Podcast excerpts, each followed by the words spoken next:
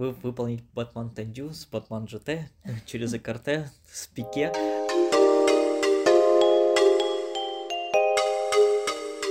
Всем привет! Вы слушаете подкаст «Все не как у всех», а веду его я, Катя Зорина. Это подкаст для тех, кто закончил творческий вуз, но еще не знает, как с этим жить дальше. И сегодня у меня в гостях Леонид Кисиль, это артист балета и еще балетмейстер. И сегодня мы пообщаемся на тему балета и как стать артистом балета. Леня, привет! Всем привет. Мой первый традиционный вопрос — это что ты о себе рассказываешь, когда знакомишься, когда тебя спрашивают, чем ты занимаешься? У меня были различные периоды в жизни, и я каждый раз как-то по-разному себя мог представить. Но сейчас могу точно сказать, я начинаю с того, что я балетмейстер, я танцовщик, хореограф, педагог, руководитель студии, руководитель театра, э, руководитель бухгалтерской юридической фирмы. В общем, очень много профессий. Но самое основное сейчас для меня, я представляюсь именно как балетмейстер. А на кого ты учился? Вот есть такая именно профессия, факультет балетмейстер, или все-таки это как бы уже что-то смежное? А, обычно люди в, в профессию балетмейстера, хореографа приходят, когда у них есть определенный фидбэк. То есть обычно что-то до этого было, люди чем-то в детстве занимались. Э, и балетмейстер, наверное, можно сравнить с режиссером. Есть люди, которые приходят после школы на режиссерские, а есть люди, которые приходят после какой-то определенной жизненной позиции, ситуации, то есть они что-то пережили, они что-то поняли, и вот они пришли в режиссуру, чтобы уже рассказать что-то. Это два разных режиссера, когда совсем молодой и когда уже более опытный. И, в принципе, то же самое с профессией блитмейстера. Опять-таки, блитмейстер тоже делится есть просто хореографы, скажем так, хотя сейчас, наверное, некоторые хореографы возмутятся, потому что очень часто э, идет большой спор между тем, кто такой хореограф, кто такой балетмейстер, вообще если один, если второй. Так вот, например, если мы берем Академию русского балета, то когда вы учитесь на бакалавриате, то вы еще хореограф. А когда вы заканчиваете магистратуру, то вы становитесь балетмейстерами. Хореограф это человек, который пишет хореографию, записывает, да, если мы будем переводить с греческого языка. То есть человек, который что-то придумывает. Но хореография, она может быть как маленькая, так и большая. То есть это может быть как маленький номер на одну, две, три, пять минут. Может быть даже мини-балет. Хореографию зачастую используем, например, в драм-спектакле. Если даже какое-то сценическое движение, какое-то пластическое решение, то это тоже, скорее всего, будет как элемент хореографии. Балетмейстер в данном случае, почему я опять сделал в начале цикл к режиссеру, что балетмейстер это скорее как режиссерская большая работа, потому что балетмейстер это мастер балета. А балет это уже большая законченная форма. Это целый спектакль, который включает в себя не только хореографию, но, соответственно, и сюжет. Это работа с музыкой, с декорациями, э, с различными службами. То есть это большая законченная форма. И балетмейстер не обязательно, что он в своем же балете, что он будет ставить всю хореографию. Он может привлекать хореографов, например. Да, то есть в этом плане это более такая с моей точки зрения, более такая крупная, сложная профессия, скажем так. Существует еще достаточно такой распространенный миф, что вот эм, балетмейстеры, хореографы и, в принципе, артисты балета — это чаще всего девушки, в 90%. Ты как человек из сферы, э, что ты скажешь на этот счет? Больше ли там девушек, одинаковое количество? Ну, надо учесть тот что девушек в принципе больше, чем, чем мужчин. Поэтому это факт, конечно, играет. И действительно, э, жен, женского кардебалета больше. А, балерин, танцовщиц их действительно больше. Э, это факт. И, в принципе, спектакли изначально-то и ставились больше для девушек, чем для мужчин. А, но есть такой пример, который э, я в последнее время часто рассказываю. А бритмейстерская кафедра появилась, в принципе, не так-то уж и давно. Да? Это, в принципе, после Второй мировой войны. И первая у нас открылась в консерватории у нас в Петербурге, только потом уже появились в других университетах, и, например, в Академии она только уже в 90-х открылась. И вот на первой, на первой кафедре, первый набор, если не ошибаюсь, было в районе 10 человек, и из них практически все были мужчины была только одна женщина. Сейчас, например, в академию, когда идет набор, сейчас наоборот, скорее всего, будет в лучшем случае один парень. Может быть, даже не быть вообще парней. То есть очень сильно поменялась профессия. А, соответственно, если меняется профессия, и тут как бы кто, может быть, и не обижался из представительниц прекрасного пола, то, соответственно, меняется э, пол, становится больше девушек, и больше как бы женской истории выходит на передний план. Но с другой стороны, опять-таки, как бы девушки, может быть, и не обижались, если мы берем постановку в каких-нибудь хореографических кружках, в, может быть, каких-то, не знаю, небольших театрах, там, возможно, будет больше женских хореографов. Но если мы с вами возьмем хореографов, которые прям известные, которые работают в больших и крупных театрах, которые ну, скажем так, входит вот прям в историю, или там топ современных хореографов, например, даже нашей страны, то, скорее всего, все-таки будет больше мужчин, несмотря на то, что в процентном соотношении мужчин-хореографов, балетмейстеров и в этой сфере мужчин все-таки меньше. Угу.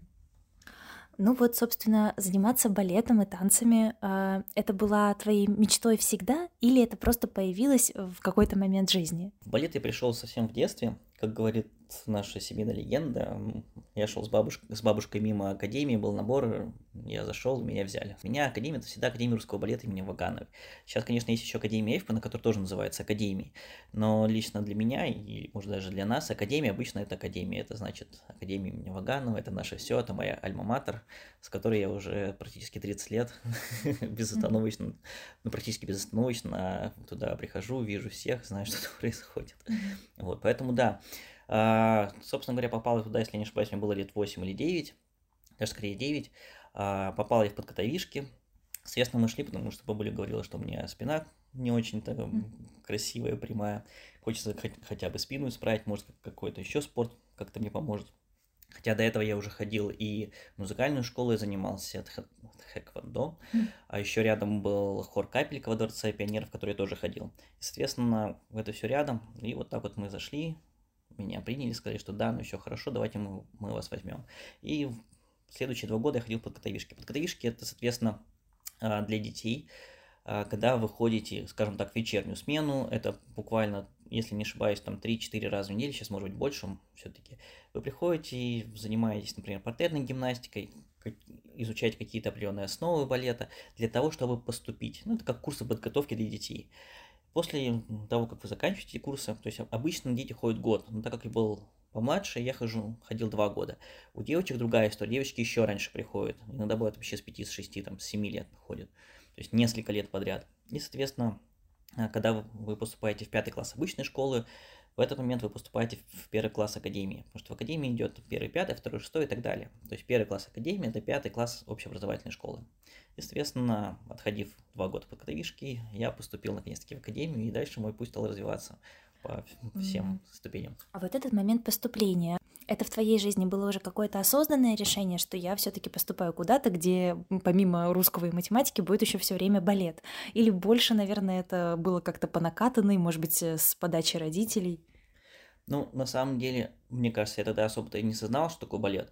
Я, конечно, видел какие-то записи, видео там на канале Культуры или там какой-то похожий канал в, в то время уже был.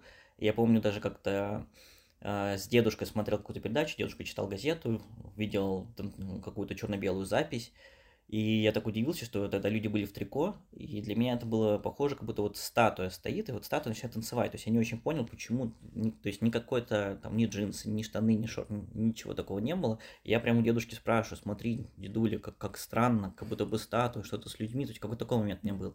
Но что такое балет, мне кажется, я тогда как-то особо-то не понимал, не знал, то есть как-то для меня это было что-то, ну, я куда-то отдаю, думаю, здорово. Для меня было скорее тогда еще шоком то, что это не школа, которая будет находиться в соседнем дворе, а что туда мне нужно будет каждый день вставать и ездить на метро, минут там по 30, по 40, там что-то делать, потом вечером возвращаться. И вдобавок, если обычно школа там, если я не ошибаюсь, она заканчивается там в 2-3 часа дня, по крайней мере, может, тогда она заканчивалась, потому что, опять-таки, я не, не помню практически начальную школу, потому что мне только три класса было в обычной школе. Дальше, соответственно, в академии. В академии ты приходишь, у нас тогда уроки начинались в 9.20, заканчивались они обычно в 5.20, в 5 после этого у нас были еще какие-то репетиции или спектакли, и вот хорошо, если ты там в 11 бывал, бываешь дома. Я тоже смотрела несколько фильмов, вот э, как, как будто бы по каналу «Культура». Во-первых, там был такой момент, что всегда очень жестко проходил вступительный экзамен, там всегда показывали совсем маленьких девочек, которых просто гнули, тянули во все стороны и говорили, нет, ты гнешься не на 365 градусов, ты нам не подходишь.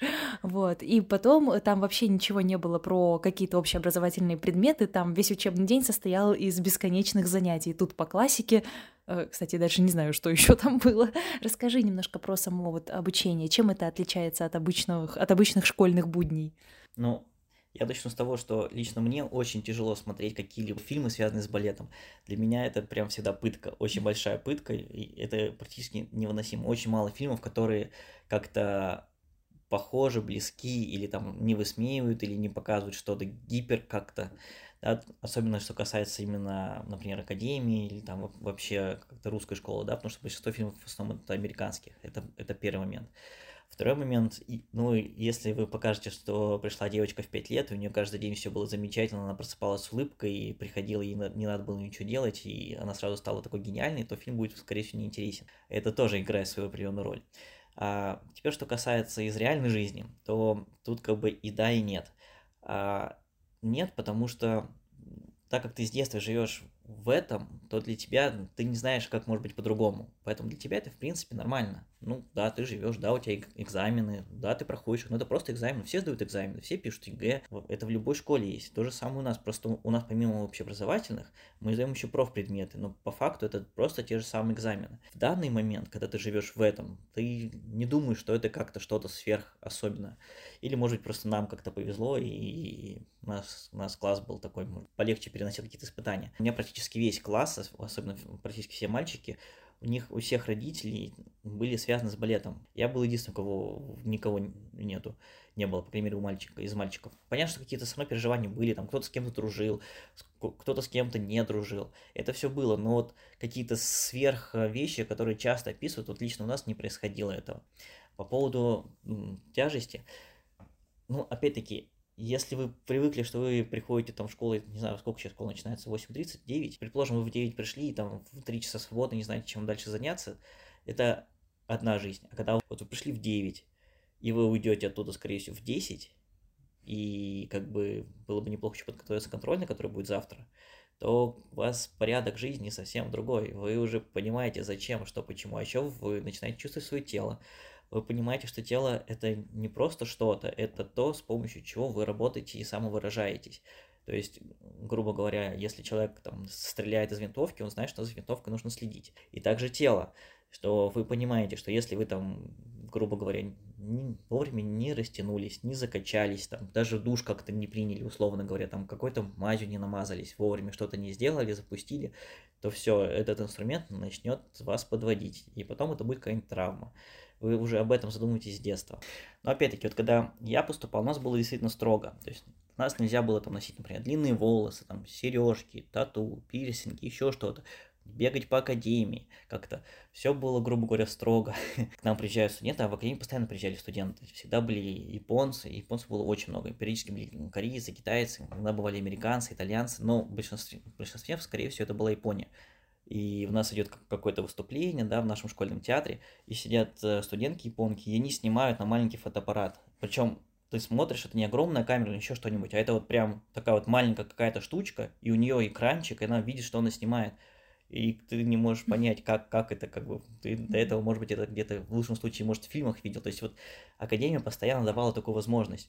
Или потом в третьем классе я первый раз поехал в, Японию, я как бы никогда в жизни-то не думал, что я поеду куда-нибудь, тем более в Японию. Я думал, что моя первая страна будет вообще там Египет, наверное. А вот это путешествие в Японию, это было тоже как-то связано с вашим обучением? Да, это вот чем Академия, наверное, отличается действительно от э, многих общеобразовательных учреждений. У Академии часто есть гастроли. Опять-таки, в зависимости от периода, когда вы учились. Раньше постоянно мы ездили в Японию. И как минимум раз в два года э, любой выпуск заканчивался примерно месяц, а то и больше проводили лето в Японии. Иногда зимние поездки были. Плюс ко всему, дети очень часто во время учебы, они заняты в Мариинском театре. Иногда бывает, что Михайловский театр позовет, или какие-то еще проекты бывают, куда Академию зовут. Но в основном это Мариинский театр. Соответственно, если Мариинский театр возит какие-то спектакли на гастроли, то зачастую, особенно раньше, брали детей. И, например, моя первая поездка в Японию была, по-моему, или 10 или 2 недели в Японию зимой. И первое, что я видел, это зимняя Япония. И через полгода я поехал в летнюю Японию, еще на полтора месяца. То есть для меня это вообще был шок. Потом, я помню, мы в Италию ездили, в какие-то еще города ездили. А вот самый первый спектакль, с которым я поехал, это была «Спящая красавица», потому что как раз тогда а, Вихарев восстановил, точнее, даже сделал свою редакцию «Спящей красавицы» в, в Мариинском театре. Она такая была яркая, помню, красная. И вот нас тогда вывезли, мы показывали этот, этот примерный спектакль, то есть сначала показали в России, потом мы повезли в Японию. Также я помню, например, Щелкунчик Шемякинский, а, когда ставили, то же самое, мы тогда очень много работали и с Шемякиным, и, кстати, удивительно, я тогда был совсем маленьким, он тогда и со мной общался, и мне дедули приводил как-то в театр, он даже с дедулей с моим общался, он видел, когда дедули сделал на проходной. И сейчас, когда недавно мне нужно было уже для моей студии проводить какую-то определенную лекцию, а, есть фонд Шмякина. Он находится на Садовой улице, а рядом находится театр музыкальной комедии. А, и в этом театре показывают спектакль. И, например, я очень часто провожу культ похода. То есть сначала я встречаюсь с своими ученицами, а, рассказываю им или приглашаю лектора, мы рассказываем про спектакль, про балетмейстер, потом идем вместе смотреть. И вот фонд Шмякина, его музей находится рядом. Мне нужен был лекторий, и Шмякин мне разрешил провести там лекцию. То есть спустя столько лет mm-hmm. у нас как-то контакт такой остался. Не могу сказать, что мы с ним прям хорошие друзья, что-то общаемся, но вот какие-то вот периодически такие вот моменты бывают, это очень приятно. Не было ли в детстве желания попробовать что-нибудь другое? Ведь, скорее всего, у тебя были друзья, а, которые не занимались балетом постоянно, каждый день. А, да, у меня были друзья, особенно естественно, касалось лета, когда были каникулы, и мы куда-нибудь там на дачу уезжали, и там, конечно, все менялось. Сразу жизнь становилась другой, например. А, но опять-таки, даже летом нужно, во-первых, заниматься. Хочешь, не хочешь, это надо, иначе все начнет уходить, пропадать. Поэтому поддерживать себя в форме приходилось. А, опять-таки, ты уже знаешь, какое у тебя тело. Кому-то нужно заниматься каждый день, кто-то может себе позволить один-два дня отдыха, но все равно не больше. Потом все равно начнутся изменения, и поэтому надо себя поддерживать. А ты видишь, что происходило в школах у других, ты понимаешь, что ты, например, в этом сезоне съездил в Японию. Ребятам скажут, знаете, я был в Японии, и как бы это, ну, это круто, да, не каждый поедет. Это сейчас, в принципе, уже а, есть всякие турпутевки, все что угодно, и там люди уже спокойно и на Бали ездят, там чуть ли не каждую неделю, там, да, как, как на выходные еще. А тогда этого не было. Ты рассказываешь, я ходил за кулисы театра, или я видел там таких-то людей, или как, какие-то еще открытия ты делаешь, это, это здорово. Да, я помню, у меня был какой-то определенный период, наверное, это было ближе к выпуску, когда я общался с ребятами, кстати, мы до сих пор очень хорошо с ними дружим. Я думал, блин, может быть, мне действительно как-то, не знаю, с балета, там доучиться как-то вот, а, да, и все, с ребятами мы так классно общаемся, все хорошо. Но это какие-то такие мимолетные моменты, которые как, даже не, ну, как бы не связаны, наверное, с искусством, это просто как какие-то личных отношений, скорее, ну, просто по дружбе. Потому что мне кажется, люди, которые заканчивают школу, они, обычную школу, они не всегда знают, что они хотят. Нек- некоторым нужно там год-два подумать.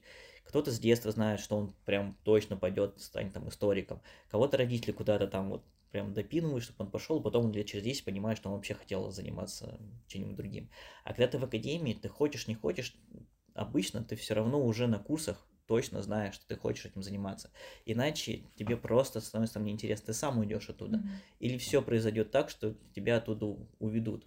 Поэтому балет, он как бы оттачивает тебя, настраивает. Ведь самое страшное, что может произойти, это человек, который закончил академию, протанцевал в театре, и он с пустыми глазами, и он понимает, что, ну, как бы, он просто не знал, чем ему заняться. Есть такие люди, их не так много, но они есть. И это самое страшное, что может быть. И это страшно не столько как личная трагедия для этого человека, сколько еще и для зрителей, потому что мы работаем для зрителей, а зритель он очень чувствует, он очень чувствует, как отдает артист, счастлив он, ли он на сцене, передает ли эмоцию, и вообще насколько он начитан, насколько он умен. Это тоже очень сильно считывается. Если человек не развивается духовно, потому что балет, запомните моя любимая фраза, балет это искусство, в котором люди думают. Это не просто танцы, это действительно глубокий анализ полностью всего. Получается, вот э, в академии тоже, да, учатся до 11 класса, верно я понимаю, да? А потом, как бы, что происходит дальше? Вот с... вообще в какой момент происходит выпуск из академии? Не очень понятно. Ну, тут, наверное, не совсем до 11 класса, тут немножко по-другому считается. Обычно академия это первые пять классов, да, то есть с, с, с 1 5 по 5 9. И в девятом классе обычной школы 5-9 мы как бы заканчиваем школу, мы получаем аттестат, мы все сдаем, все, что полагается, все ЕГЭ и так далее. Все, мы получили аттестат, и дальше мы переходим на курсы. После 5-9 класса идет три курса. И после курсов мы получаем уже э, диплом о том, что мы получили среднее специальное образование. После этого, опять-таки, кто-то остается еще на один год. Это не, не всем разрешают, не всем дозволяют. А, но тем не менее, мы остаемся еще на один год, а некоторые на три года, и мы получаем уже бакалавриата а потом уже можно идти в магистратуру. У меня был немножко другой путь, повторюсь, потому что я успел еще, скажем так, в старые времена академии. Поэтому я сначала закончил академию, я поступил на юрфак. А в саму академию меня тогда э, не взяли, потому что сказали, что мы всех набрали, у нас уже полный набор. И опять-таки есть некоторые обстоятельства, которые мы не всегда любим говорить, почему кого-то берут, кого-то не берут, но тем не менее. А, я год проучился в, на юрфаке, после чего я еще раз поступил в академию на бакалавриат. Я хотел поступить, а, у нас был бакалавриат именно как а, артист балета, бакалавр искусств, и мне пришлось экстерном за месяц, экстерном сдал весь первый год бакалавриата, я учился параллельно, получается, в академии, учился на юрфаке, работал в театре, ездил на гастроли, потом я еще съездил, выиграл конкурс как артист балета в Италии и потом получил, соответственно, один второй диплом. Правильно ли я понимаю, что чтобы поступить вот на бакалавриат а, как артист балета, э, у тебя есть только один вариант, ты должен э, до этого уже э, пять лет заниматься в, в, в академии? Ну, это уже не пять лет, это больше, но тем не менее, просто на бакалавриат вы не поступите, особенно если это бакалавриат артиста балета. На бакалавриат, например, если это касается там балетоведения, продюсерство. То есть у нас сейчас mm-hmm. очень много направлений, связанных с театром, это здорово. А, вот на эти профессии вы после школы спокойно поступите. А на спецпредмет, вот повторюсь, такой, как, например, артист балета, вы, вы не пойдете, вас просто, ну, вы просто не пройдете даже как какой-то банальный вот отбор по документам. Просто, ну, зачем вам идти на бакалавриат как балет, если вы никогда этим не занимались? Угу. Так, хорошо. А значит, что должен уметь делать э, человек, который все-таки хочет поступить на факультет артиста балета? Есть какой-то вступительный экзамен, какой-то отдельный кастинг? Обычно академия э, показывает, что есть набор. Обычно наборы идут, э, если я не ошибаюсь, они объявляют об этом в апреле, апрель-май, говорят, что вот у нас будет летом набор приходить наборы в первый, третий класс, в третий, пятый на курсы. Но просто опять-таки нужно понимать, если вы до этого никогда балетом не занимались, то в академию вас, скорее всего, не возьмут. Это не означает, что никого не возьмут. Всегда есть какой-то процент людей или супер талантливых, или что-то так заложено природой, что вот его прям возьмут. Но, скорее всего, это очень маленький шанс. А, единственный момент, если вы до этого ходили в колледж, например, а, какой-нибудь колледж искусств, и вы вот вдруг захотели на курс пойти в академию с потерей года или двух или даже трех лет, может быть, вам повезет, но, скорее всего, вряд ли. Поэтому, если не было профильного образования балетного, а, и вы не занимались, например, в какой-нибудь детской студии хореографии, потому что есть, например, очень хорошие школы, есть, например, например, в Пушкине императорская школа балета, есть, например, школа, которая она вас с детства учит, и некоторые дети поступают, например, не в академию, а в какое-нибудь там Саратовское училище, или там а, в колледж где-нибудь в Улан-Удэ, например, или еще. То есть у нас же есть не только в Петербурге, но и в других городах. Заканчивают там, и потом приезжают еще как на курс повышения квалификации там, в академию или в академию в Большом, а, в Москве, который при Большом театре. Вот как варианты, это возможно. А, или же еще один вариант, если вы опять-таки чем-то занимались, потом прошли колледж, колледж искусств, потом пошли в институт искусств, и, может быть, после этого вы пойдете в какой-нибудь театр. Но, mm-hmm. опять-таки, шанс того, что вас возьмут в большой театр, очень мало. Если вы не действительно не какой-то супер прям талантливый и прям уже за званием мы выиграли много конкурсов и много чего сделали. Все-таки еще хочется поподробнее про само поступление. А, вот в любой творческий вуз есть э, творческий конкурс, да? Я знаю, что, допустим, чтобы стать режиссером, нужно написать сценарий, чтобы стать актером, нужно прочитать басню, стих и прозу. А, чтобы поступить все-таки вот на бак бакалавриат артиста балета, нужно что-то станцевать? А, да, когда вы поступаете именно как артист балета, вы показываете урок. Естественно, нужно знать урок. Вам будет э, даваться комбинация, вы должны показать и будет оценивать, как вы это делаете, насколько вы профессионал. То есть не просто так, что, ну, я знаю, что такое, там, условно говоря, батман тандю. Нет, вы должны сделать комбинацию, делать ее правильно, академически правильно, с нужным посылом, с нужными мышцами чтобы все совпадало там и по музыке, и по пластике, и по всему. Плюс еще, естественно, будут и теоретические вопросы, то есть э, это несколько ступеней, которые нужно пройти. Но я думаю, лучше даже говорить тут не про артиста балета, а, наверное, про бакалавриат для хореографов, потому что это более наверное, правильное направление. И теоретически с дипломом хореографа многие танцуют люди. Опять-таки не в балетных театрах, а в например, на разных, э, ну, грубо говоря, халтуры, проекты, спецпроекты, какие-то трупы, частные трупы. В принципе, здесь диплом хореографа можно и танцевать, можно и преподавать даже. Ты поступил на артиста балета, верно? А, изначально, когда я поступал, когда мне было 8 лет, я шел именно артиста балета. То есть, как артист балета я прошел следующий стадий. Я сначала 2 года под подготовишки, потом 5 лет академии, потом 3 курса академии, потом я поступил еще на курс повышения и получил бакалавриат, потому что я там 2 mm-hmm. года отучился, один год экстерном, поэтому mm-hmm. с 3 лет 2 года отучился. Это у меня мое образование как артиста балета. Я еще учился э, на юрфаке, я получил специалитет как юрист, потом я пошел в СПБГУ, в аспирантуру, и там я учился уже в аспирантуре тоже как юрист. Вопрос, который я всем задаю, когда ты решил все таки уже в осознанном возрасте, не в 8 лет, там ближе к 20, э, что ты там, вот, например, идешь на хореографа или на артиста балета, а как к этому выбору относились родители? Поддерживали ли они здесь, или они как раз-таки стали, э, как сказать, тем рычагом, который сказал, так, давай-ка еще на юридический пойдем? Ну, на самом деле здесь такая история. Например, когда еще жил, был жив мой дедушка, он, у него было, было такое отношение, что ну, как бы, ну что вы делаете, да, вот в искусстве, вы же это ж не на заводе идти и там что-то там, какую-то деталь делать, вытачивать, да, то есть, грубо говоря, вы ничего физического такого не даете. А, это, это я с детства еще помню такие моменты, да, они немножко играли у меня в голове, и был такой момент, что когда, ну, как бы все, поигрался, отучился, давай уже иди на какую-то нормальную работу, зарабатывай хорошие деньги уже. Ну что это такое, как бы, когда до кель можно вот ничего не делать из серии, вести вашу богемную жизнь. Вот, этот момент был. Но в целом не было такого, что как бы, боже мой, и какой кошмар, все, уходи с балета. Нет, меня поддерживали, да, и хотели, чтобы я пошел в театр. Я пошел в театр, я, в принципе, практически 10 лет отработал, сначала в Михайловском театре, потом еще у Эйфмана руководил труппой, пока уже не открыл свои какие-то направления.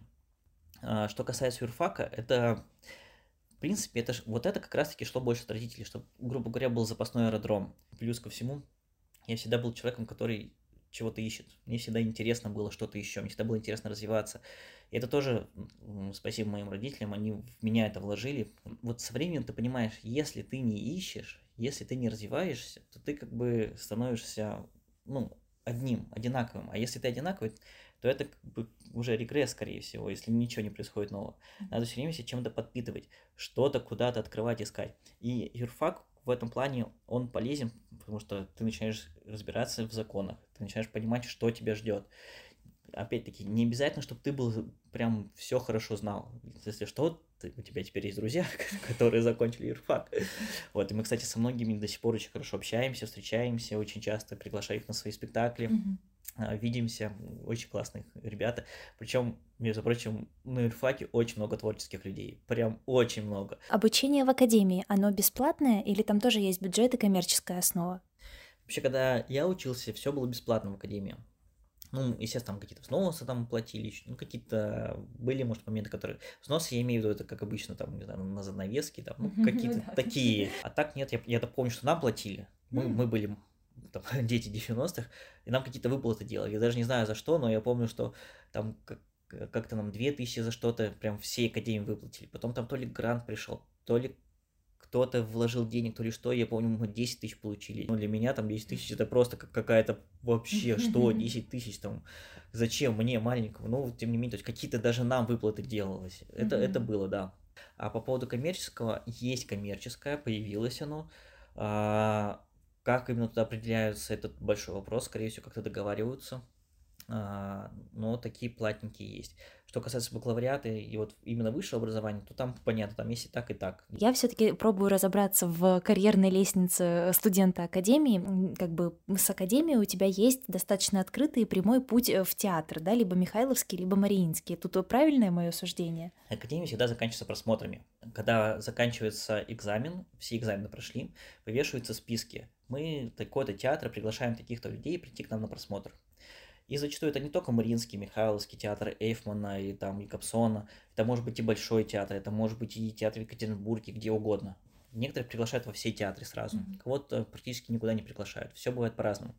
И опять-таки сейчас, например, в последнее время часто бывает, что люди заканчивают, и остаются без работы. Остаются без работы, это значит, их не пригласили на просмотр в какой-то театр? Да, это их, скорее всего, или их не пригласили, или они сами не поехали. Решили, ну, зачем я пойду в Краснодарский театр? Uh-huh. Я лучше здесь на вольных хлебах буду. Uh-huh. Но, скорее всего, их просто так и не пригласили, потому что конкуренция стала еще больше. Театров-то больше-то не стало. люди стали работать дольше, то есть если раньше 20 лет и все, ты закончил, тебя больше нету, то теперь ты можешь не 20, ты можешь дольше проработать, несмотря на то, что у тебя через 20 лет пенсия.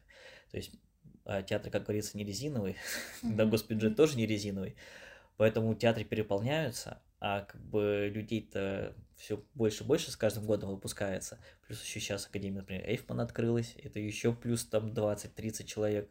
Представляете, 30 человек это целая труппа. То есть ты после окончания Академии пошел в театр? Я сразу как а, окончил, а, был приглашен в Михайловский театр, и, собственно говоря, там практически 10 лет отработал. Здорово.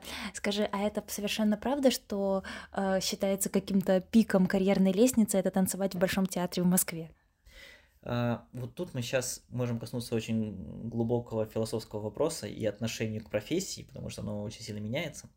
А, я скажу так, если ты пример Большого театра, это, конечно, супер здорово, это отлично, это и финансы супер бомбические, это и ответственность, и может даже какие-то там фото, видео, рекламы, все что угодно, это да, это есть, и что хорошо, а, это какие-то новые постановки. В этом плане да. Но опять-таки, поработав определенное количество в театре, ты начинаешь понимать, что сидеть в одном театре, наверное, не очень хорошо опять-таки, вот раньше, mm-hmm. вот когда-то давно, в принципе, кроме там, может быть, Мариинского театра, там и двух других театров ничего больше не было. Сейчас же есть столько интересных возможностей, столько открытий, столько балетмейстеров, столько хореографов, что если ты сидишь в одном театре, то ты просто не развиваешься. А, потому что обычно какой репертуар, там, грубо говоря, основные спектакли классические, да, там, не знаю, Лебедина, Спящая Жизель, там, какой-нибудь Дон Кихот – какие-то оперные спектакли, и там, если повезет, сейчас какая-нибудь современка поставится. Но, во-первых, не факт, что будешь в современке занят, не факт, что будешь в каких-то еще спектаклях занят. И если ты попал, например, в кардебалет, грубо говоря, там, не знаю, танцуешь вальс э, в Щелкунчике, то есть большая, большая вероятность, что ты будешь еще 20 лет вальс танцевать на этом месте. И это неинтересно. Это, с одной стороны, хорошо, Mm-hmm. С другой стороны, это неинтересно. Опять-таки, люди разные, у всех все по-разному. Кому-то замечательно прийти, просто ничего больше не делать в этой жизни, и там раз в месяц танцевать этот вальс, получать зарплату, и все прекрасно. Такие тоже люди есть, пожалуйста. Mm-hmm. Но самое классное, когда ты поработал в одном театре, в другом, в третьем, у тебя много друзей, у тебя много знакомых, ты можешь сравнить театр, ты можешь сравнить хореографов, ты можешь сравнить постановки, у тебя огромный опыт, ты переходишь, а если у тебя огромный опыт, у тебя тело развивается по-другому, ты можешь уже пластически передать какие-то элементы, и тебя уже захотят брать еще и в другие какие-то места. Поэтому, на мой взгляд, чем больше интересного ты участвуешь, когда ты в поиске, это всегда замечательно. Особенно, если это начинается еще с академии, когда ты на курсах, и тебя кто-то просит куда-то прийти, попробовать сделать, то стоит это делать пробовать, пробовать и искать, куда найти, не сдаваться. Как... Ты оказался в Михайловском театре и 10 лет там танцевал. А, расскажи немножко про работу в театре. Как выглядит рабочий день, э, собственно, артиста балета в театре? Да, ну нужно сказать, что я, конечно, отработал 10 лет в театре, но помимо этого я не только в театре работал. То есть я постоянно что-то всегда искал, чем-то занимался, постоянно мне какие-то новые друзья, знакомые все время куда-то что-то сделать, попробовать. Если есть э, какая-то определенная халтура, поработать в халтуре. Моя самая первая халтура, которая была в жизни, я ее никогда не забуду, это, наверное, очень сильно повлияло на меня. Говорят, слушай, вот новая халтура, давай с нами, там, все mm-hmm. попробуем. Я думаю, ну ладно, интересно же попробовать, что это, там, танцевать, танцевать, что делать, что как все нормально, все легко и просто будет, вообще просто давай приезжаем, короче, будет в Пушкине. Приезжаем в Пушкин, переодеваемся, говорю, так что делать-то, что делать-то, сейчас, сейчас все расскажет переоделись, мы, знаете, что типа рабчат вот, эпохи там mm-hmm. Петра. Вот примерно да, такое, только без, без грима. Просто uh-huh. парик, вот это все. И в итоге мы там какое-то время просидели, нас покормили, а, вручили факел, который горит. В Пушкине, вот где, соответственно, а, дворец, такая из парка идет большая тропинка, нас так вот расставили вдоль, и вот так вот с факелами стояли. И я стоял, и я думал, боже мой, боже мой, я учился в академии столько лет, я столько всего делал, мне так стыдно мне было вообще, я думаю, как бы не заплакать, что ли, или как бы, чтобы меня не видели. Я прям, я думаю, так, я артист, я должен с этим справиться, все пережить, ничего не показывать, все хорошо. Но внутри у меня просто так, ну заплатили. Такой был. Не, заплатили, заплатили хорошо, опять-таки по тем временам хорошо. А сейчас, ну, наверное, было бы просто больше бы. Но относительно моей зарплаты, которая тогда была, ну, я считаю, что были прям баснословные деньги. Я еще помню, моя самая первая зарплата, которую я получил, я пришел сразу после диплома, это было, по-моему, 14, по-моему, 14 июля это было. И до конца сезона там две недели, там чуть больше оставалось. То есть я вот только пришел, все, и конец сезона практически. Я даже успел что-то потанцевать. Я там в районе трех тысяч, что ли, получил. Моя mm-hmm. первая зарплата была. Потом казалось, что, в принципе, мы месяц шесть получаем. И помнится, там на 8 марта, что ли, я решил там педагогам, там девочкам какой-то подарок купить. И я просто за то, что я покупал вот эти вот подарки, я дал больше, чем я в месяц получаю. И, и как бы, ну, это было здорово, думаю, ну, нормально, ну, 6 тысяч, наверное, когда это пройдет. Артист балета получает 6 тысяч рублей? Ну, это было в 2007 году, 7-8 год. Это вообще первые мои деньги, которые я заработал. А тогда мы вот за эту ночь, мы, по-моему, тоже получили там районе 6 или там, 5 был такой период, когда ты за одну халтуру мог получить больше, чем ты работаешь в театре за месяц там, с премиями. Э, Все-таки суммы в 6-7 тысяч артиста балета, они кажутся просто обескураживающими, потому что на эти деньги невозможно существовать. И даже если ты все-таки берешь какие-то халтуры, я так полагаю, что работа в театре занимает уйму времени. Ты уж не будешь брать их постоянно. Как вообще люди выживают? Ну вот э, так люди и так и выживали.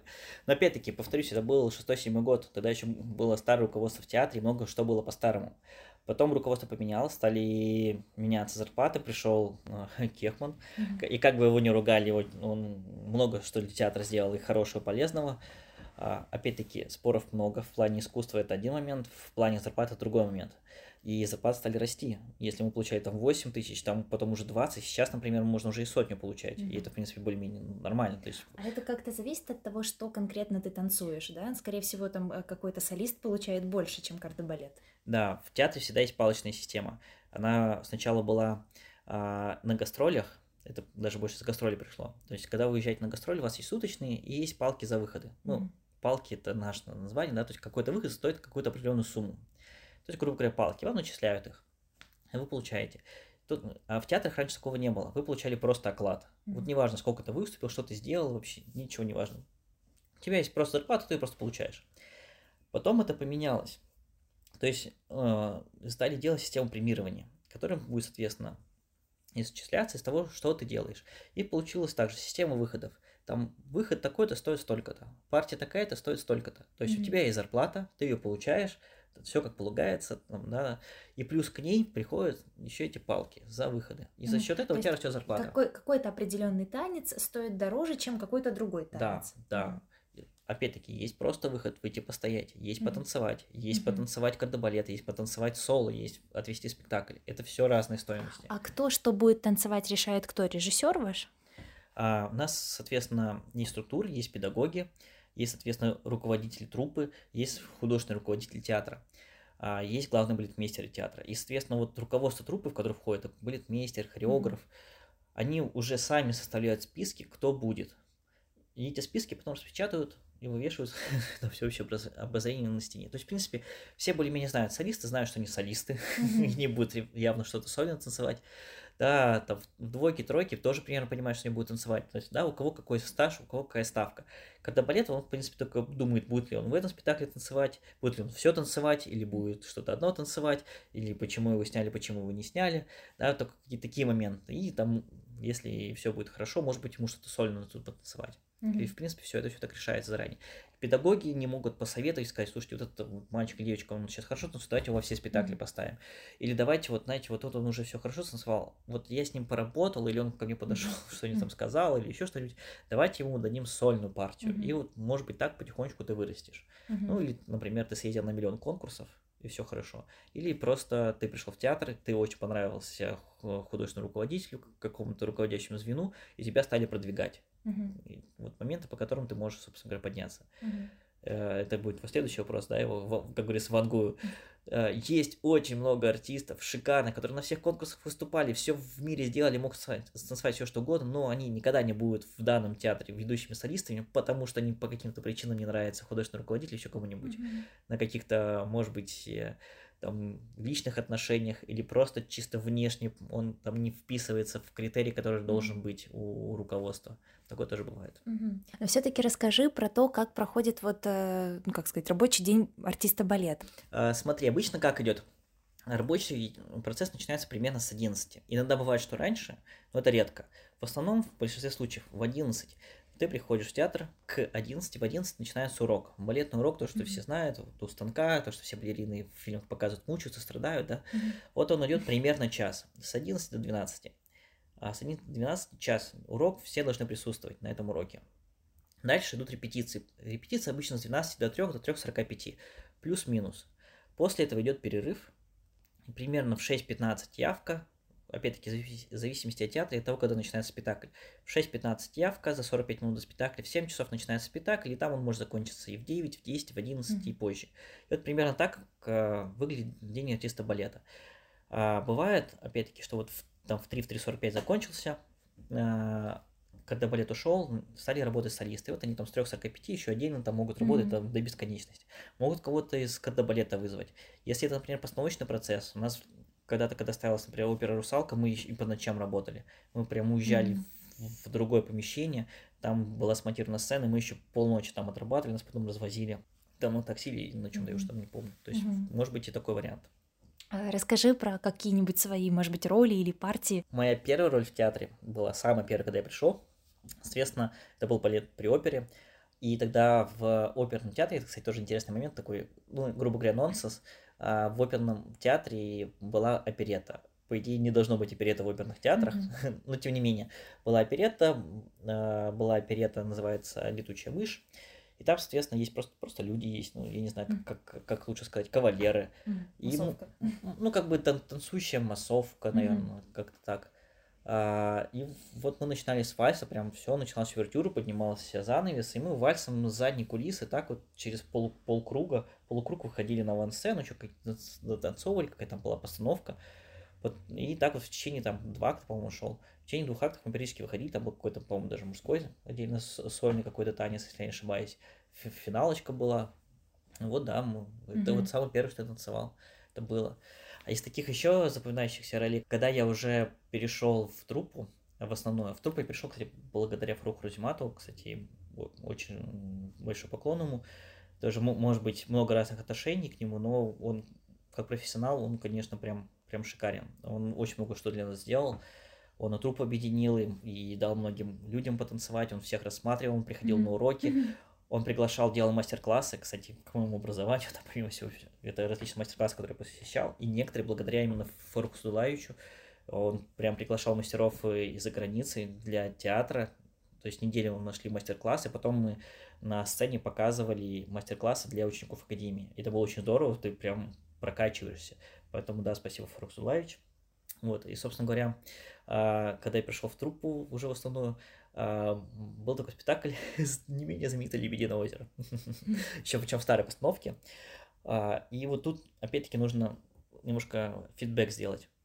Когда ты едешь на гастроли, театр есть на гастроли, он как можно больше сокращает количество людей. И поэтому люди могут одновременно сегодня танцевать принца, завтра стоять с трубой. Ну, как бы ты отдыхаешь, mm-hmm. но при этом ты на сцене, у тебя капает денежка, и ты все равно на гастролях. То есть такое может быть. Mm-hmm. Это как бы ничего зазорного в этом нету, все, все кайфуют. Но когда ты в театре, на постоянке, ну как бы не очень классно, когда mm-hmm. ты сегодня станцевал там принца, а завтра ты с трубой, да. То есть такого, скорее всего, не будет. Mm-hmm. Если это совсем что-то не случилось, там казусное, да. И опять-таки нужно учесть, что раньше в театре все там было, было такое правило в Михайловском театре, когда он еще назывался там театр имени Мусорского, малооперный, Малигот mm-hmm. и все остальное, что все танцуют все. Это mm-hmm. прям вот все могут танцевать все, пожалуйста. А, это было. И тут, в общем, я пришел опять-таки, значит, вот Лебединое озеро, меня выписали, я думаю, странно, что там делать. И там нужно было выйти с такой палкой, палка, э, к ней, я опять руками показываю, mm-hmm. палка, э, как-то ярмарка, наверное, называется, к палке привязана другая палка, там такие ленточки, mm-hmm. и вокруг вот бегают, а ты как бы стоишь с этой палкой. И ты еще выходишь, у тебя такой камзольчик, трико, лодочки, меня это вообще убило, как-то трико заканчивается лодочками такими, да, парик, и ты так тоже красиво выйти, встать, ля-ля-ля-ля-ля-ля-ля, поставить это потанцевали, такой, понимаешь, снова уходишь. И, и я опять, я думаю, господи, я столько лет учился в академии, столько пританцевал, я в балете при опере все сольные партии перетанцевал. Здесь я что-то сделал. Там, кстати, были сольные партии, которые нужно было прям танцевать. Они все как полагается, но с дуэтами поставлены. И тут я выхожу с палкой. Почему? Для меня это был просто психологический слом. Меня как бы это меня действительно ломали, что ты пришел в театр и, и что, что такое классное, мы все такие классные. Знаете, как а, если, ну, помнишь фильм Люди в черном, когда в первой серии, когда там Уилла Смита приводят, говорят, ну все, ты теперь люди в черном. Ты, кстати, догнал этого инопланетянина, это было здорово. Но посмотри сюда, здесь твои способности не значат ничего. Mm-hmm. То же самое, ты приходишь в театр, там все классные, там все все могут, поэтому как бы... Ну вот получается, что 10 лет ты танцевал как артист балета в Михайловском театре, а что потом? Или так даже, что сейчас? Чем ты еще занимаешься? В принципе, да, хорошая история, хороший вопрос, история неплоха. А после того, как я закончил с Михайловским театром, точнее даже почему я закончил mm-hmm. с Михайловским театром, такой момент. Я, в принципе, считал так, что э, скорее всего, всю жизнь ты танцевать все равно не будешь. Mm-hmm. И все равно надо чем-то потом заниматься. Рано или поздно об этом все задумываются. Кто-то рано, кто-то поздно. Собственно говоря, у меня уже к тому времени и фирма своя была юридическая, юридические бухгалтерские услуги. А, то есть ты еще попутно все время занимался юриспруденцией? Да, я практиковал, не то чтобы я прям постоянно этим занимался, но да, я, я практиковал, я даже был в адвокатской конторе, я был стажером и сдавал адвокатские экзамены, чтобы, mm-hmm. как говорится, шоп было. Вот, а, и даже в судах у меня есть практика выступления. Я, кстати, по-моему, ты ни одного суда не проиграл, что ли. О, ну, не то, чтобы у меня их было много, супер, но тем не менее. Вот, то есть у меня какая-то до этого практика была. А, что-то я все время делал параллельно, э, то, что я рассказывал. И я думаю так, сейчас я отработаю, я в театре дошел до потолка, то есть вот выше я уже ничего не сделаю. Опять-таки это связано и с какими-то техническими моментами, и с руководством трупа, и со всем mm-hmm. вместе. То есть все, вот дальше мне ничего не дадут. Самое главное, это вот более-менее какое-то время я буду вот на этом же уровне, а дальше потом совсем партия, которая прям совсем ходи, ходи, ходи, ходить. Грубо говоря, постоянно биться за то, чтобы в катабалете на одном том же месте быть и биться ради этого мне было неинтересно. Ну, ну зачем? Я думал так, вот 10 лет я отработал, а, дальше что-то будет, и можно просто числиться в театре. То есть, как бы не скандалить ничего, ты там mm-hmm. находишься, еще там 10 лет, у тебя будет пенсия, ты какие-то палки получаешь, но ты своими занимаешься уже, mm-hmm. своими проектами. Прям, а проекты могут быть разные, и художественные, и хореографические, какие угодно. То есть, грубо говоря, у меня уже такой план был. Я уже как бы э, мысли к этому готовился. Но к десятому году, соответственно, мы как-то пообщались с Борисом Яковлевичем Эйфманом. А, ему тогда требовался заместитель художественного руководителя. И, и как-то мы так поговорили, поговорили, поговорили, и он меня к себе пригласил. Uh-huh. Я думаю, ничего себе, вот я как раз 10 лет работал, мне столько всего, все классно. А тогда я как раз каждое лето ездил э, в, в Америку, в Канаду, мы, мы давали с ребятами мастер-классы. Мы, соответственно, преподавали, стали мастер-классы, даже выступали, что делали. Вот у нас, грубо говоря, наш отпуск, это я всегда люблю совмещать приятно с полезным, не просто ездить отдыхать. Обычно в оплачиваемый отпуск, когда ты приезжаешь, тебе все оплачивают, ты там что-то поработал, тебе все показали, все классно, ты отдохнул, съездил, заработал, Класс. все хорошо. Собственно говоря, так мой отпуск проходил. А, и я в последний день сезона все прихожу к нашему руководству, говорю спасибо большое, вот там десятилетний коньяк, или там mm-hmm. что-то еще было, такое как раз 10 лет. Ушел, а, написал заявление, до этого я говорил с Борисом Яковлевичем, говорит, все хорошо, у нас новый сезон, приезжаешь, пишешь заявление, угу. мы тебя берем. Говорю, отлично. Все, я уехал. А, приезжаю, думаю, все, сейчас я прихожу, буду зам худрука, вообще мои все мечты исполняются. Он говорит, слушай, мне вообще зам худрука не нужен, но давай вот руководитель балетной труппы. И я такой думаю, это как бы, мягко говоря, разные вещи, но я там уже уволился, как бы надо что-то делать. И вот э, все, я согласился, я пошел, стал э, руководителем балетной труппы. Я тогда, э, тогда еще был Геннадий Григорьевич, мы очень хорошо с ним поработали, мы различные должностные инструкции приписали, какие-то элементы сделали, какие-то нововведения делали. Это, в принципе, был очень интересный опыт в моей жизни. Я на гастроли ездил тоже, как руководитель труппы, совсем следил, там совсем общался.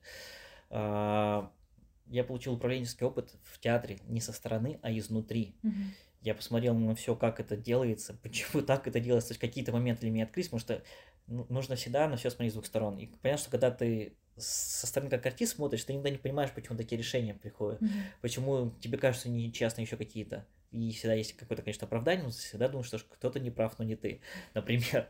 А, а с этой стороны ты смотришь по-другому, и ты еще находишься между молотом наковальни, между артистами там, и художественным руководителем, главное, что и как происходит. Я получил ценнейший опыт, это было очень здорово. Потом э, я ушел от Бориса Яковлевича, мы с ним тоже поговорили, потому что я заканчивал аспирантуру, несмотря на то, что я у него работал, я mm-hmm. заканчивал аспирантуру. Это был последний год у меня а, на юрфаке, а мне было как раз таки еще международное право, это было довольно сложно нужно было ко всему готовиться, и я год просидел дома, то есть я уволился, и я год практически mm-hmm. не выходил из дома. А дом это не, не квартира, у меня у моих родителей есть, э, у меня и у моих родителей, Павловске у нас есть дом, участок, Мгм. дом, сад, все как полагается. И я вот вообще не выходил. Я за все это время, там, может, пару раз просто вышел на улицу до сада, так туда-сюда пройтись и обратно. Я смотрел, как снег запорошил, потом как снег растаял, потом как сад расцветал. Это был хороший период твоей жизни, потому что немножко похоже на период э, депрессии. Но у меня тогда параллельно еще в личных отношениях был очень такой серьезный, не самый приятный период. И, как говорится, все вместе совпало, то, что я ушел Мгм. из театра. У меня финансовая подушка моя тоже как бы Мгм. не росла, потому что я не работал. Я сидел, я писал диссертацию, я готовился к экзамену, плюс у меня еще мои личные какие-то моменты, и все это вместе совпало. Это был для меня очень такой сложный, переломный период. Я прям его трудно пере- пережил.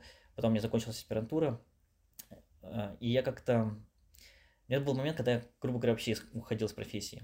Я ушел чисто на фирму, то есть если этого на фирме я присутствовал, но я как более руководящее звено, а здесь я пришел в офис. В в офис в полном смысле этого слова. То есть я приезжал, я там какие-то моменты, какие-то бумаги что-то делал, потом уезжал, у меня был там с 10 там, до 6, условно говоря, я был в офисе. Это другая жизнь. И я понял, что это не мое. Мгм. Я, я попробовал сознательно отказаться от балета, но нет, я понял, что офис, бумаги, все вот это вот, нет, это как-то, ну, не мое. Меня это скорее тяготит еще, время так быстро прибегает, Мгм. и что ты пытаешься найти, что-то сделать. Мгм. Я долго тоже это переживал, то есть у меня вот такой период был, там были переживания, потом полная смена вс- всего. Я, кстати, тогда был момент, я когда сидел дома, я год не стригся и не брился Мгм. вообще. Я прям такой опыт сделал для себя, как, как можно сильнее зарасти. И вот этот период, который мне закончился тогда, я сходил в барбершоп, и я постригся полностью на лысо. И как бы такой опыт у меня был в жизни, все это было замечательно, как бы это меняет. А я знаю, что сейчас у тебя есть еще своя студия, верно? Можно сказать, что у героя была точка кризиса, но все-таки в какой-то момент э, герой вышел из кризиса в кульминацию. Да, и вот этот очень интересный момент, э, который, со- собственно, я хотел подвести. Через знакомых знакомых появился один проект в Израиле. Он Мгм. был танцевальный проект. А, Я подумал, почему бы не попробовать, если танцевальный проект, можно поставить, что-то сделать. Я пригласил одного из своего знакомого, Антона Дорофеева, кстати, привет, Антон. Пригласил его поучаствовать в проекте как хореограф, как танцовщик. А, И нужно было, соответственно, лететь в Израиль, Мгм. чтобы что-то сделать. И билеты нам купили, все сделали, все замечательно. Но сам проект сорвался. И он как бы отменился. Но билеты остались. Мгм. И мой друг говорит, слушай, ну все равно билеты есть. Мгм. Ну, ты дома, там, у тебя все вот это вот прошло, Мгм. приезжай, у меня поживешь, все нормально. Я думаю, ну, действительно, почему нет? Мгм. Ну, надо помнить, что я год-то не работал, денег-то у меня нету, а слова совсем. То есть до Мгм. этого я какие-то траты еще на свои старые отношения, то есть бы, потрачено было много, а заработано как бы практически ничего. У меня было 100 долларов. 100. Мгм. Это как орел и решка, только не на, на 3 дня, или сколько, на 2 дня, а я на неделю в Израиль. Мгм. 100 Класс. долларов. Я приезж- прилетаю в Израиль, думаю, так как мне добраться из аэропорта? А в этот день была опять стачка очередная или что-то в этом роде, то есть общественный транспорт Мгм. не ходил. Я думаю, ну я пойду пешком. Мгм. Ну как, почему бы и нет? Ну что там, там же недалеко, раз, два, и все, это дошел. Иду, иду, иду, иду, иду, иду, иду, иду. Дохожу до какой-то стоянки, остановки, смотрю, там машины стоят, и все, и шлагбаум, Мгм. ворота, и все закрыто. Думаю, блин, ну как так? Возвращаюсь обратно, до- дохожу обратно до аэропорта, заказываю такси, оно стоит 40 долларов. Я такой, блин, ну у меня всего 100, я 40 отдаю на такси, чтобы доехать до, до друга. И остаток вот этой недели я на 60 баксов как-то прожил, это было очень интересно. Мгм. Вот. Но тут, наверное, произошел момент моего очередного духовного и, может, не только духовного роста. То есть вот здесь был переломный момент. И, в принципе, я для себя открыл Израиль как то, что называется страна обетованная, Мгм. страна, где все менялось, что-то меняется, в мире происходит очень часто, да, благодаря или вопреки, может быть. Почему-то это местоположение очень часто на людей влияет. Я, видимо, стал отвлекаться, и вот, вот давление, которое на меня было, оно как бы потихонечку Мгм. куда-то уходило. Потом я, я лежал, просто, просто лежал на берегу и жарился. Мгм. То есть я, я там сгорел прям конкретно несколько раз. Как вот, как пазл, как вот в фильмах когда показывают, какой-то ученый там что-то думает, думает, думает, а потом у него резко картинка хоп-хоп, и картинка сошлась. А до этого у него там полфильма ничего не сходилось. Как-то мне вот пришла мысль, что нет, я все-таки хочу этим заниматься. И не просто этим хочу, мне интересно ставить. Мне Мгм. всегда было интересно ставить. И я стал понимать, что мне это действительно интересно, что я не, не могу от этого отказаться. Потом я думаю, так, ну чтобы я ставил, мне нужно где-то это делать. Потом думаю, нет, ну если я вот хочу ставить, нужно помещение, нужно, чтобы оно оплачивалось, значит, можно, значит, это студия, студия ученики, теоретически, если время распределить, у меня тут получится время. И у меня вот так вот mm-hmm. схема, схема, схема, схема, схема. Слушай, ну да, вот же оно. И все, я приехал домой. Я приехал домой и, и такой, ну, как бы с родителями, у меня уже тогда была друг, другая девушка. Мы как-то слово, слово за слово как-то Говорю, да нет, ну как бы да, вот это интересно, да, да нет, ну, ну, ну сейчас помещение будет, ну где мы найдем сейчас помещение? Ну вот такие вот упаднические мысли. Но как бы, видимо, не зря было в Израиле, и не зря я там ходил, и как-то вот эта мысль меня услышала, видимо, вселенная или что, потому что да ладно, то что, ну что, мы на Авито будем смотреть или что? И просто вот чуть ли не в первый же день нашлось помещение. То есть вот это как бы просто чудо какое-то. Оно было в хорошем месте, все, все как бы совпало еще где-то денек подумали, и все, я говорю, нет, ну давайте берем. Ну потому что смысл, если ты сейчас это не сделаешь, это да. будет потом на миллион лет отложится. И вот буквально, то есть я приехал из Израиля, и буквально, ну, неделя, может быть, там плюс-минус, и мы взяли помещение. Угу. То есть это вот прям вот так вот произошло, это какое-то чудо. для того, чтобы открыть собственную студию? Это помещение под студию. Угу. И это не просто мы сами оттуда, то есть какую-то мебель вывез владелец, угу. остальную, все, что там осталось, мы сами убрали, мы сами красили стены. А деньги на это откуда взялись? А, ну, во-первых, был черный, самый последний, самый запавший, вот то, то, что уже не должно никогда тратиться. Во-первых, во-вторых, а, мне тут помогли родители, мне тоже выделили сумму. В целом, мне открытие, ну, наверное, тысяч в 350, наверное, вышло. Ну, ну, в 500 это потолок. То есть сейчас ты так ничего не сделаешь эту сумму, вот это слово совсем. Ты, ну, может быть, наверное, потратишь их. Тогда это опять-таки, последние, наверное, года, когда вот удалось вот в такую маленькую сумму столько всего сделать. То есть я даже mm-hmm. какие-то коврики закупил, еще что-то сделал. То есть у меня ничего не было больше в студии. У меня была даже холодная вода из крана шла. Было. И все, и мы 4 ноября, кстати, у нас в этом году 5 лет. 4 было первое занятие, первые две ученицы пришли, одна из которых была подругой моей знакомой. Mm-hmm. Вторая, я так, честно говоря, не очень понял, куда она пришла, но как-то вот узнала. И мы за месяц то есть, ну, месяц это 30 дней, мы там, если за 40 дней, то за 40 дней мы, сра- мы сделали аренду. То mm-hmm. есть мы вышли в ноль. Ну, в ноль в плане того, что мы смогли набрать каким-то образом на аренду. Mm-hmm. То есть мы уже сами себя стали гасить. И а это... эта студия, вот расскажи, какая у нее концепция? А, это студия, я называю это студией хореографии, студия классического балета. Мы занимаемся балетом, все, что с ним связано. Это, соответственно, мы обучаем с нуля приходят к нам новички, мы полностью приводим в форму, рассказываем, какими мышцами вы работаете, что вы делаете, почему, mm-hmm. чтобы это было осознанно, потому что, повторюсь, балет это осознанно. Мы обучаем э, балетам экзерсису, опять-таки, мы все рассказываем, что, как должно быть, проверяем каждую деталь, mm-hmm. каждое движение, объясняем, как сделать без травм. Потом у нас есть определенные уроки, связанные с балетной гимнастикой, с растяжкой, естественно, как дополнительные.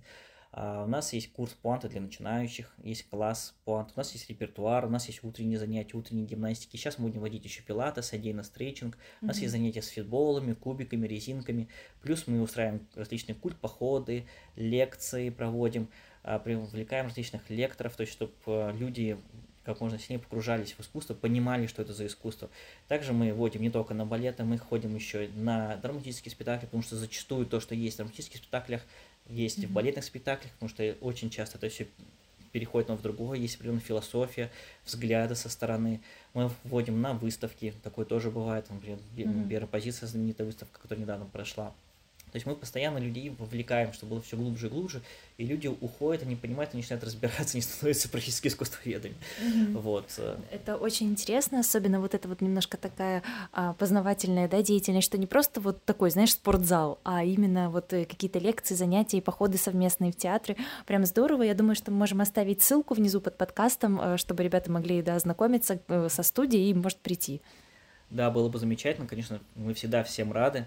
А, приходите. У нас есть и наша соцсеть, у нас, у нас есть YouTube канал, на котором мы показываем различные движения, упражнения, не только из балета, не только с балетным экзерсисом, но просто для жизни, которые подходят. Там же мы тоже лекции различные выкладываем.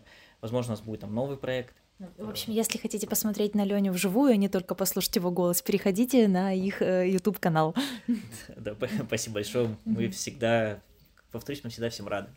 Ну, собственно говоря, да, вот мы мы начали с того, что все сделали вручную, мы даже пол не меняли, что вот что хорошо, что пол был хороший там, mm-hmm. он нам подходил. И мы первый года полтора практически ничего не меняли. Мы просто зарабатывали на то, чтобы сделать ремонт. Потом я сделал качественный ремонт, я полностью все перекрасил, я повесил там бойлер, повесил там какие-то зеркала, еще что-то. Mm-hmm. Да, в самом начале мы купили отдельно зеркала. Это нужно знать, что у нас были зеркала, я закупил палки, это все было. И это все мы уместили вот в, первую, в ту первую сумму. Вот, а потом мы стали это все уже сделать mm-hmm. как полагается, чтобы это был прям балетный, мы свет все поменяли. Сейчас у нас даже есть мобильное приложение. Mm-hmm. То есть мы как бы полностью вышли на новый топовый уровень. И теперь я ищу новое помещение. А мы начали с того, что я хотел быть постановщиком. И открыл студию для того, чтобы оплачивать свои постановочные моменты. А, собственно говоря, да, сейчас я, помимо студии, у меня есть свой театр, и мы начинаем сейчас делать постановки только...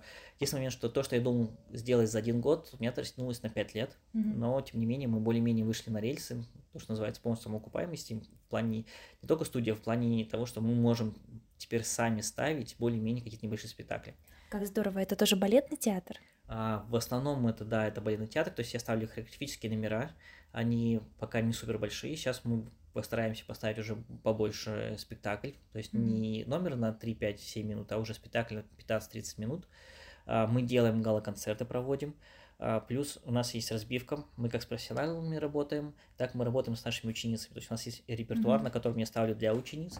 И дальше мы планируем, чтобы наши ученицы тоже выступали на сцене. То есть это театр и студия, это как-то вот вместе, да, функционирует? Это да, это и театр, и студия. Mm-hmm. Это все более-менее параллельно работает, и мы сейчас в этом плане развиваемся и стараемся идти, идти дальше, естественно. А ожидаются какие-то в ближайшее время спектакли, чтобы тоже можно было порекомендовать слушателям?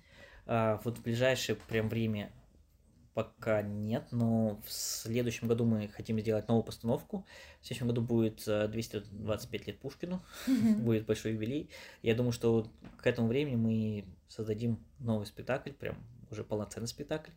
Вот потом у нас есть еще предзаявки на гастрольную деятельность, и я думаю, что, возможно, мы помимо своей авторской хореографии сделаем классические постановки, которые мы тоже сможем показывать и не только у нас, но и, соответственно, для наших э, зарубежных партнеров, как говорит наш. Леня, у тебя достаточно интересный путь и такой, знаешь, классический, как классический путь героя с воодушевлением и с кризисом в какой-то момент. Скажи, может быть, пару слов э, человеку, который тоже сейчас занимается балетом и который думает о том, нужно ли ему продолжать эту балетную деятельность, потому что заведомо она будет непростая. Ну, я скажу так, если путь слишком легкий, он, скорее всего, не интересен. И это, к сожалению, факт. Всегда нужно какое-то переживание. Вот, например, э, вчера э, у меня был поход, посвященный Матильде Кшесинской. Mm-hmm. И мы, ну, соответственно, у нас был авторский тур, да, мы на автобусе по, по местам ездили, все смотрели, все рассказывали, потом ходили в особняк, все смотрели, что и как. А, но был такой момент в ее биографии. Она хотела станцевать роль Эсмеральды. А Мариус Петипа, который, соответственно, на тот момент был самым главным балетмейстером, он ее спросил, ты любила? Ну, естественно, со своим немножко французским акцентом. Она сказала, да, я любил, потому что как раз у нее mm-hmm. был тогда роман с Николаем. А, он, тогда он спросил, а ты страдала? Ну, из-за любви mm-hmm. имеется. Он говорит, не, ну зачем страдать? Это же mm-hmm. ну, любовь, прекрасное чувство. Да, она чуть не расставалась с Николаем, это было до этого момента. На что он сказал, вот пострадаешь, тогда приходи. Mm-hmm. То есть через страдания какие-то определенные моменты должны быть. И если ты пришел в театр, и тебе это не нравится, то надо уходить. Это да. Но если тебе не нравится только потому, что у тебя там справа сосед с тобой не очень разговаривает, там начальство какое-то плохое и все остальное, но ты любишь это искусство, то тебе нужно работать. Закусил удила, идешь работаешь. Сейчас очень много направлений, где можно себя реализовать.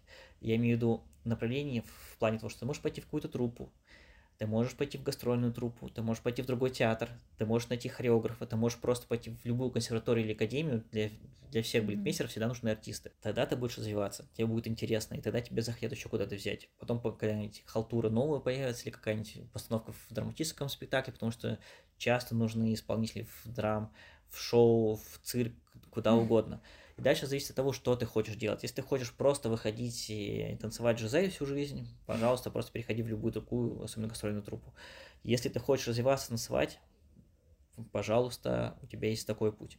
Потом нужно учесть, что все-таки именно классики становится, наверное, меньше, это все-таки в больших госучреждениях, а современки становятся больше. И зачастую современку танцуют люди, которые не заканчивали академии, а заканчивали в лучшем случае какие-нибудь там а, местные местечковые, даже не ДК, а просто студии, mm-hmm. студии современных танцев каких-нибудь. Mm-hmm. И они сейчас выходят очень часто на первый план в танцах, э, в современке. Даже там танцы на ТНТ, которые все смотрят, mm-hmm. все там нравятся, например.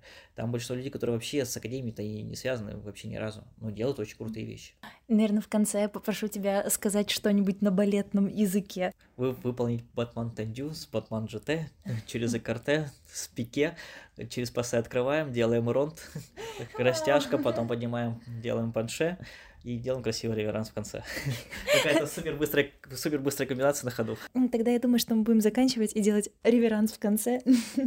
Еще еще, как всегда, такое ощущение, что вроде бы что-то рассказал, а такое ощущение, что как будто бы и ничего не сказал, и куча всего еще хочется поделиться и безостановочно, но, возможно, оставим на какой-нибудь следующий момент. Знаешь, возможно, у тебя появится скоро свой собственный подкаст, ты немножко поделился планами. В общем, если все сложится, то э, мы приложим еще сюда потом ссылку на а, собственный подкаст Леонида, вот, и вы послушаете еще много интересных мыслей верно? Да. Верно. Да. Хорошо. Ну что ж, я напомню, что сегодня в гостях у меня был Леонид Кисиль, балетмейстер, хореограф и артист балета. Спасибо большое за такой душевный, интересный и животрепещущий даже творческий путь. А, все ссылки про, про балеты, про спектакли, про творческую деятельность Лёни мы оставим внизу. Пожалуйста, открывайте описание, смотрите, посмотрите, как выглядит Лёня, что он нам тут показывал, возможно, как он танцует. Подписывайтесь, пожалуйста, на нас везде, особенно в Телеграм-канале, на Яндекс Музыке, на Spotify. Слушайте нас на любых платформах платформах, на которых вы привыкли слушать подкасты. Ставьте лайки и звездочки, пишите комментарии, это правда очень важно. И все, всем пока-пока.